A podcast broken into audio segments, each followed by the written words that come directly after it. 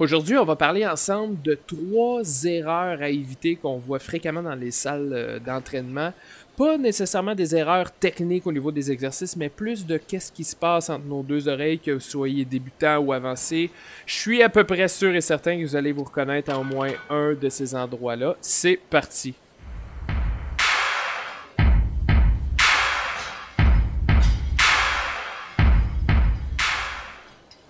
On commence tout de suite avec le numéro 1 qui prend euh, particulièrement tout son sens en temps de pandémie. Au moment où je vous parle, euh, les centres sont encore fermés on doit s'entraîner à la maison.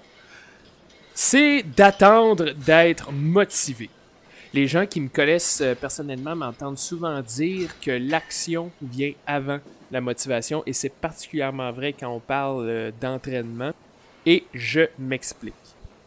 Alors, si présentement vous vous entraînez pas ou vous vous entraîniez et ça fait longtemps que vous avez arrêté, ben quand vous allez recommencer, la première des choses, c'est que vous allez ressentir un état de bien-être instantané après votre entraînement, sentiment de devoir accompli, et même physiquement, au niveau des hormones, par exemple, vous allez vous sentir bien. Et juste ça, ça va vous donner envie de recommencer.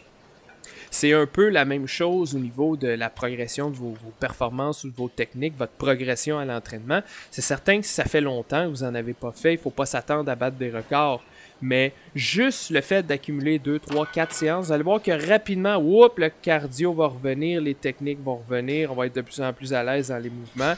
Puis ça, ben, c'est un autre facteur de motivation qui fait que ça va vous tenter de continuer et pas d'arrêter encore.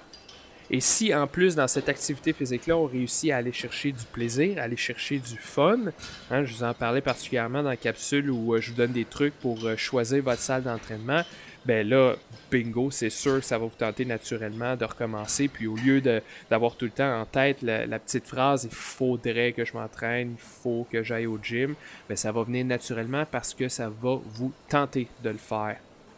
Alors que ce soit pour vous, pour un autre, c'est la même chose pour tout le monde. C'est vraiment le premier pas qui est le plus difficile. Mais un coup que on s'est mis dans l'action, c'est beaucoup plus facile de maintenir le rythme par la suite.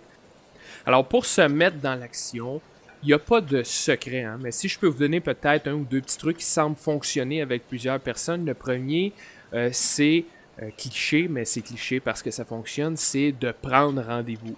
Euh, prendre rendez-vous avec vous-même dans votre agenda euh, ou prendre rendez-vous avec un entraîneur ou avec un ami, mais de planifier d'avance, tout de suite pour la semaine prochaine, à quel moment vous allez faire votre première séance d'entraînement.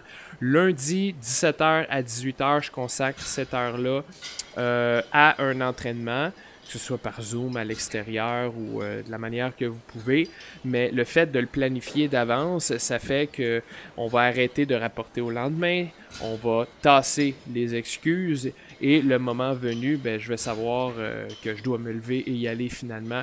Et puis, c'est certain que si vous avez la chance de le faire avec une connaissance, un ami, un partenaire d'entraînement ou encore mieux avec un entraîneur, je vous le suggère fortement parce qu'évidemment, si vous avez rendez-vous avec un entraîneur par Zoom ou à la salle d'entraînement, ben là, vous n'avez pas vraiment le choix d'y aller finalement. Et mettez pas trop de pression à dire tout de suite, je vais faire 3-4 fois par semaine pour l'année au complet. Faites juste faire cette première séance-là. Regardez comment ça se passe et vous déciderez par la suite ce que vous ferez. Un autre petit truc que je pourrais vous donner, c'est de simplement débuter avec quelque chose que vous savez déjà que vous aimez. Cassez-vous pas la tête à savoir euh, c'est quoi la meilleure méthode d'entraînement que je devrais faire. Faites juste quelque chose que vous aimez. Et encore une fois, un coup que la machine sera repartie, vous déciderez par la suite sur le moment. Mais l'important de mon point ici, c'est de garder en tête que la motivation va venir après l'action. La deuxième erreur fréquente qu'on voit, que ce soit des débutants ou des gens avancés, c'est d'avoir peur du jugement des autres par rapport à vos performances. Ce que je veux dire, c'est par rapport aux charges que vous allez utiliser, par rapport au temps que vous allez faire, euh, si vous modifiez les exercices euh, à votre niveau, vous avez peur d'avoir l'air un peu nono en posant des questions parce que vous comprenez pas les mots au tableau, c'est certain que c'est plus difficile à faire qu'à dire, mais il faut vraiment que vous compreniez que dans la tête des autres participants ou de l'entraîneur, ce n'est pas votre performance ou vos scores qui sont importants, loin de là. Que vous fassiez 50 répétitions ou 150 répétitions, que vous utilisiez un manche à balai ou une barre de 135 livres, les autres participants, là, on va se dire la vérité, ils s'en foutent. OK? Il y a peut-être une chose qu'ils vont regarder, qui vont les déranger, c'est si un autre participant euh, triche ou ment à propos du résultat qui est créé au tableau. OK? C'est très, très rare que ça arrive, puis probablement que c'est juste un accident parce que la personne a mal compté.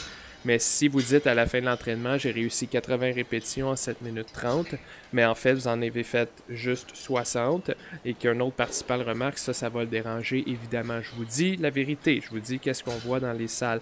Mais pour le reste, tout le monde s'en fout de vos résultats. C'est pour vous que vous vous entraînez. Et dans la tête de l'entraîneur, le plus important, c'est de quelle manière vous effectuez les mouvements. Pas avec quel poids, mais de quelle manière, que ce soit sécuritaire et efficace. Et l'entraîneur, il vous connaît, il sait jusqu'à où vous poussez pour que ça reste euh, efficace et sécuritaire. Et je le sais, pour la plupart des gens, surtout ceux qui en ont jamais fait, qui font leur premier pas dans le CrossFit, ça peut être intimidant. Euh, que ce soit parce que ce qu'on voit sur les réseaux sociaux, c'est tout le temps euh, les gens qui font des records dans le gym, hein, parce qu'évidemment, ils vont pas partager une vidéo d'un exercice banal, mais ils vont, ils vont mettre la vidéo de l'exercice fabuleux qu'ils ont finalement réussi à faire au bout de six mois d'entraînement. Puis sinon, aussi, beaucoup de salles d'entraînement vont partager des vidéos du moment fort de l'entraînement où tout le monde travaille très très très fort et là vous avez l'impression que votre cardio est pas à point ou moi je serais jamais capable de faire ça. Et là c'est le classique, hein, je ne suis pas assez en forme pour faire ça. Ça c'est quelque chose qu'il faut s'enlever de la tête aussi. Je le rentre dans la section euh, peur de jugement, mais ça pourrait être une section entièrement à part. Vous devez comprendre que les entraînements de type CrossFit c'est très, très, très inclusif. Ça peut s'adapter à n'importe qui. Une des preuves, au moment où je vous parle, les CrossFit euh, Opens vont commencer. C'est une compétition en ligne euh, qui est ouverte à tous. Ils ont différentes catégories, puis ils proposent des épreuves une fois par semaine durant trois semaines. Les gens accomplissent l'épreuve et entre leurs résultats en ligne, ils ont toutes les catégories d'âge qui vont jusqu'à 65 ans et plus. Ils ont les catégories évidemment hommes-femmes, même les adolescents. Ils ont même des catégories pour les gens en situation de handicap, que ce soit par exemple un handicap au niveau du bas du corps, du haut du corps, du système nerveux ou un handicap mental par exemple. On réussit à modifier les épreuves pour tous ces gens-là.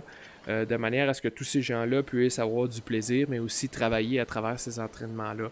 Alors, vous devez bien comprendre que c'est accessible à tous, il suffit de l'adapter à votre niveau et donnez-vous du temps euh, pour apprendre les mouvements et progresser dans tout ça. La troisième erreur, toujours au niveau euh, plus psychologique, mental qu'on voit, c'est euh, de ne pas respecter les limites de son corps. Et ça, ça s'adresse peut-être un peu plus aux participants qui ont plus d'expérience dans la salle. Et je vais vous donner deux ou trois exemples pour bien illustrer mon propos ici. Exemple numéro 1, l'entraîneur propose aux participants de travailler le shoulder press, où j'ai une barre à côté sur les épaules que je dois pousser au-dessus de la tête en utilisant mes épaules et mes bras. Le participant dit qu'il a mal à une épaule, mais que s'il se donne un élan avec son bas du corps pour amener la barre au-dessus de la tête, il réussit un peu à aller cacher ce bobo-là, à passer par-dessus, puis finalement amener la barre au-dessus de la tête, mais sans avoir de douleur. Mais on sait très bien que s'il fait sans compenser de cette manière-là, il y a une douleur à l'épaule. L'entraîneur sait très bien que le participant en faisant ça ne fait que cacher le bobo et même aller gratter sur le bobo et qu'à long terme, le problème ne peut que s'aggraver. Ça donne absolument rien de bon.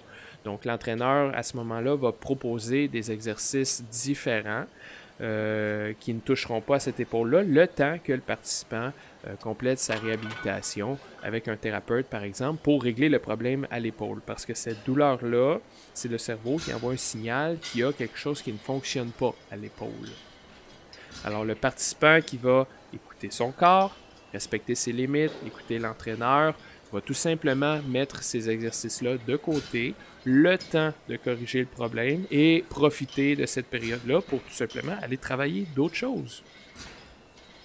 Respecter ses limites, ça veut aussi dire de faire le bon choix des charges d'entraînement et de modifier les exercices au besoin en fonction des stimuli qui sont recherchés dans le WOD proposé par l'entraîneur. Euh, je vous donne encore un exemple pour les participants plus habitués. Prenons euh, l'entraînement, on appelle un benchmark, le FRAN, qui est 21, 15 et 9 répétitions de thrusters et de pull-up. La prescription au tableau est à 95 livres pour les thrusters pour les hommes et 65 livres pour les femmes.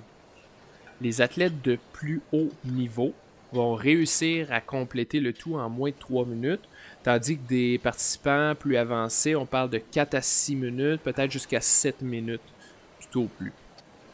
C'est un entraînement qui est fait pour être rapide, avec des charges légères ou une bonne efficacité au pull-up. Autrement dit, on devrait être capable d'effectuer des séries d'au moins 7, 8, 9 répétitions sans arrêt et au moment de prendre des repos, prendre des repos qui sont très très courts de quelques secondes seulement. Donc là, mettons-nous dans la tête d'un participant qui est, disons, dans ses premiers mois d'entraînement CrossFit, qui est capable de faire des thrusters à 95 livres, mais qu'à 4-5 répétitions, il doit déposer la barre et reprendre son souffle. Ou au niveau des pull-ups, c'est encore difficile, il a besoin d'élastique ou il va modifier l'exercice pour les anneaux. Mais il décide quand même de garder 95 livres et d'effectuer des pull-ups sans élastique pour le faire de la manière RX ou prescrite au tableau. Ben, qu'est-ce qui va arriver? C'est que son entraînement risque plus de durer 15-16 minutes avec des longs temps de repos, des séries avec moins de répétitions, 4-5 répétitions. Probablement même qu'on va voir beaucoup de compensation dans les mouvements, étant donné que plus l'entraînement avance, 13, 14, 15 minutes, plus la fatigue s'installe et ça devient difficile. Là, on n'est plus dans un niveau d'intensité recherché, on n'est plus dans les temps d'effort qui étaient recherchés au départ, on est ailleurs. Ce participant-là, par exemple, pour respecter les objectifs de l'entraînement qui sont de rester rapide et que l'entraînement se complète, disons, à l'intérieur d'un 6-7 minutes, soit il diminue ses charges aux thrusters, par exemple pour un 75 livres, ou par exemple euh, au pull-up changé pour des tirades aux anneaux, des ring row, ou si par exemple c'est une question de technique ou de mobilité au niveau des thrusters, de remplacer la barre par deux dumbbells, deux haltères courts, euh, d'une charge relativement correcte pour lui pour effectuer le front. Et parallèlement à ça, il va continuer de travailler sa technique, continuer de travailler sa force et sa mobilité pour éventuellement, dans le futur, être capable de compléter cet entraînement-là euh, dans le mode RX, tel qu'il est prescrit au tableau, dans le temps qui est recherché par l'entraînement. Donc, respecter ses limites, ça veut dire, d'une part, écouter son corps quand il vous envoie des signaux d'inconfort ou de bobo, et de l'autre part aussi d'être euh, conséquent dans le choix de nos exercices ou des charges qu'on va utiliser par rapport à ce que l'entraîneur demande dans le WOD. Alors si je récapitule les trois points qu'on a discutés aujourd'hui, rappelez-vous de ça. Numéro 1, l'action vient avant la motivation. Donc mettez tout en place pour vous rendre au premier entraînement et vous verrez par la suite qu'est-ce que vous ferez. Ne vous mettez pas trop de pression à long terme. La motivation va être naturelle si vous avez eu du plaisir et si vous êtes bien senti après l'entraînement. Numéro 2, n'ayez pas peur du jugement des autres, n'ayez pas peur d'avoir l'air fou parce que vous ne connaissez pas ça, n'ayez pas peur de ne pas être assez en forme pour commencer. Les gens autour de vous, les participants, sont là pour vous aider et pour vous applaudir quand vous avez fourni un effort et que vous avez terminé. Ils se foutent de vos résultats. L'entraîneur, ce qui l'intéresse, c'est de vous voir progresser, de voir bien bouger et de le faire dans un environnement qui est sain et stimulant pour vous. Numéro 3, respectez les limites de votre corps, que ce soit au niveau des bobos, que ce soit au niveau de votre mobilité. Quand c'est le temps, on modifie les exercices, on écoute l'entraîneur, on prend des charges qui sont intelligentes en fonction des stimuli recherchés par rapport à l'entraînement. Et tout ça, ça va faire que vous allez pouvoir continuer encore à pratiquer le CrossFit durant des années. Et ce qu'il y a de merveilleux avec ces trois petits points-là, c'est que vous pouvez les mettre en pratique dès votre prochain entraînement. Alors, en espérant que ces trois petits points-là euh, vont vous faire réfléchir dans le bon sens, merci de m'avoir écouté et je vous souhaite une belle fin de journée. Bye bye.